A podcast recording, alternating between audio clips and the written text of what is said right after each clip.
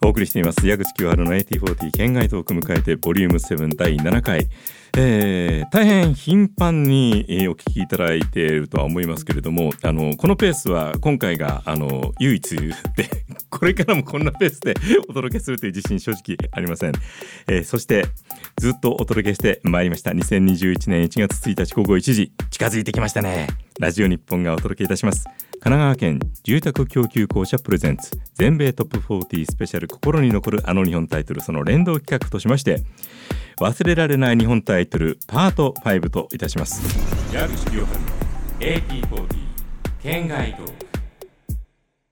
えー、今回よろしくお付き合いください。矢口清春今日この瞬間まで本当に真剣に洋楽ヒットの日本タイトルについて考え続けました、えー、それもねその1月1日の放送で一体どれを上げるべきなのかを、えー、真剣に向き合って、えー、自分自身とね、え突き詰め合って、ね、心と向き合って、え決めようということで、えいくつか候補が絞られてきました。最初にね何気なく忘れられない3曲ほど、え今頭の中にあるのを言いましょうね、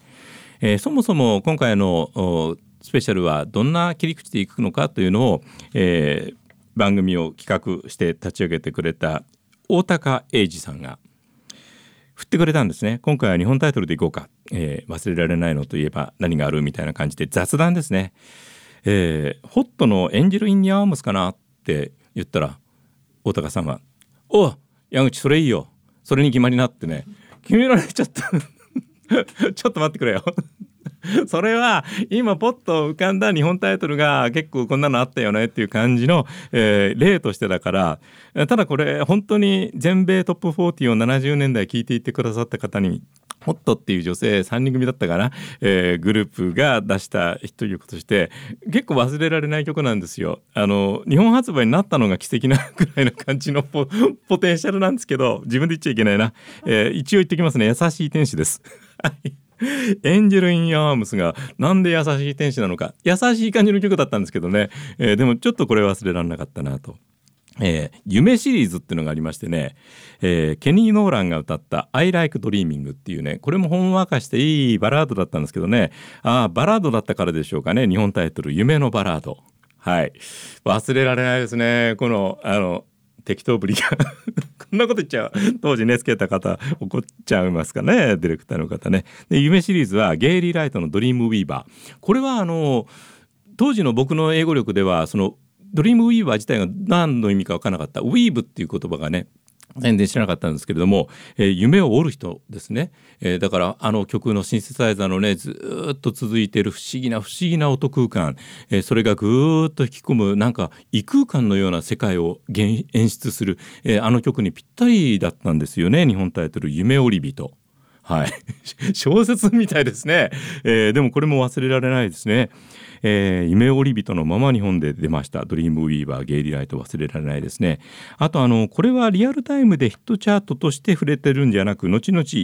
洋楽ヒットとして、え、日本のラジオで耳にしてああ原題よりも日本タイトルの方が先に入ってきていいタイトルだなそしていい曲だなと思ったのは、えー、グラディス・ナイトザ・ピップスの「 Midnight Train to Georgia」ですね、えー、これ現代のままと言っていいような訳語的な日本タイトルがついています。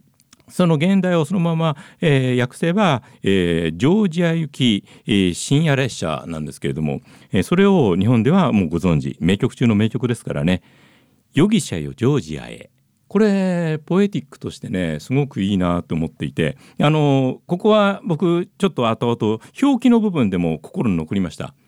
夜汽車よの後でエクスクラメーションマークが入ってるんですよ。なんか呼びかけてるんですよ。夜汽車よっていう感じででジョージアへと。あの別に列車に呼びかけた曲じゃないんだけれどもこのエクスクラメーションが入ってることで不思議な感情が巻き起こるんですねこの字面として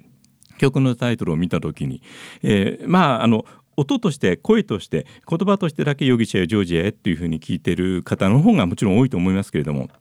ちょっとそのあたりを意識して、えー、シングルジャケットを画像検索とかしていただいて本当だと思っていただければ、えー、ちょっと嬉しいかなと。であのジョージアシリーズなんですけどね、えー、ビッキー・ローレンスという女優さんが歌った名曲で「The Night the Lights Went Down in Georgia」っていうのがあってこのままだとすごくやっぱり長くてえそして英語的にもちょっと構文がね、え、複雑になってる。まあ複雑っていうほどじゃないんですけれども分かりにくくなってるので現代のまま紹介されても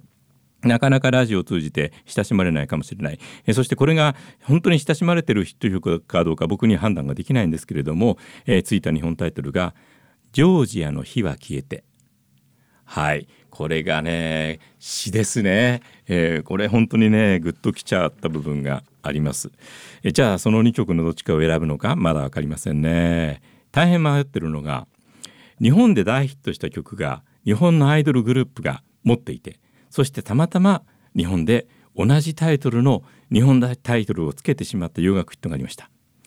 チャーリー・ドアのパイロット・オブ・ジ・エアウェイブズです。これもマイナーな人といえばマイナーな人だったのですが当時私、えー、ラジオから洋楽のヒット曲をたくさん、えー、届けたいということを、えー、趣旨とした団体に関わっていることがあって、えー、その団体がラジオディレクターの皆さんにこの曲をぜひ応援してくださいっていうような活動をしていましてね、えー、その確か第1弾ぐらいに選ばれた。あ第1弾じゃなかったな、えー、ちょっと後ぐらいに始まっ その活動が始まってちょっと後ぐらいに選ばれた曲なのですがやっぱりラジオに関わる人間としてこの曲自体が持っている「えー、パイロット・オブ・ディア・ウェーブス」はまあ電波の操縦士、えー、つまりディスクジョッキーというのを言い換えたような言葉がタイトルになっていて曲の歌詞の中でもそういったディスクジョッキーやラジオがすごくテーマ性として意味がありました。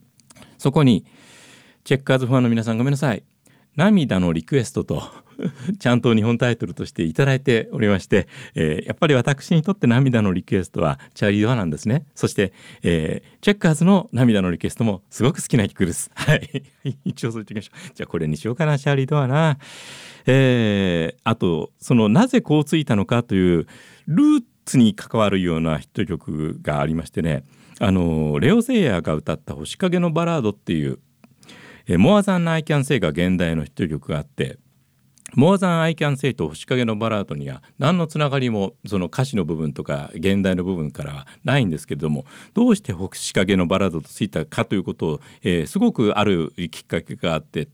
探し続けましてようやくディレクターに確認もできたっていうような件があって、えー、その曲とつながりがあったのがジェニファー・ウォーンズの「ライト・タイム・オブ・ザ・ナイト」でした。でその「ライト・タイム・オブ・ザ・ナイト」は日本タイトルは「星影の散歩道」なんですね。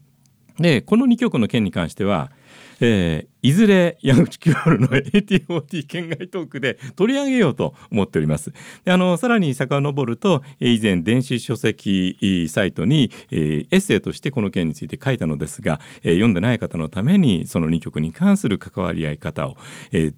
私が追求した件をね話そうと思っておりますさあ一体どれが私が選ぶ曲なのかわからないままあのこの企画閉じます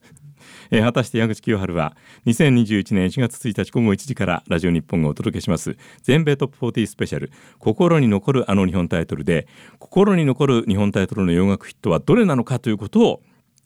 お伝えしますので、えー、予想して聞いてください。お付き合いありがとうございました。矢口清春の AT40 県外トー